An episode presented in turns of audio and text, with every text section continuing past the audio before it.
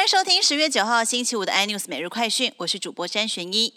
国际消息，先带您关注：美国总统川普虽然二号宣布确诊，不过他只住院了三天，五号就回到了白宫，并且呢，不断的对外界展现他的强健形象。现在白宫医疗团队经过观察川普身体状况，医生指出了说，川普的健康数据都在正常的范围之内，甚至还说最快十号就可以出席佛罗里达州的公开竞选活动。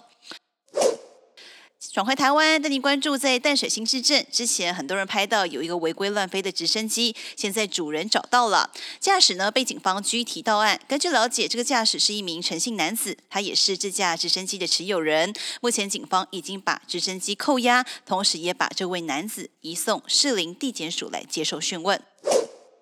康轩文教老董李万吉之前被员工检举，他在检疫期间爬爬灶之后，竟然疑似动用了公司的力量霸凌吹哨者，施压导致对方离职。对此，全国教师工会总联合会表示，康轩这个举动是非常恶劣的反教育行为，应该来向社会大众道歉，否则他们不排除发动全台湾的教师拒用康轩的书籍以及商品。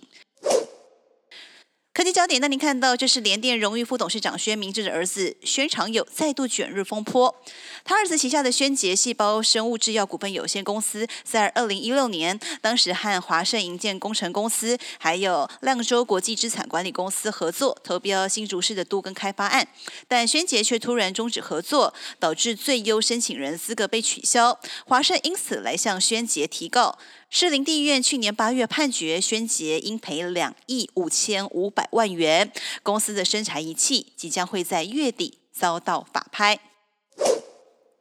民生话题：以后吃锅贴可以配咖啡吗？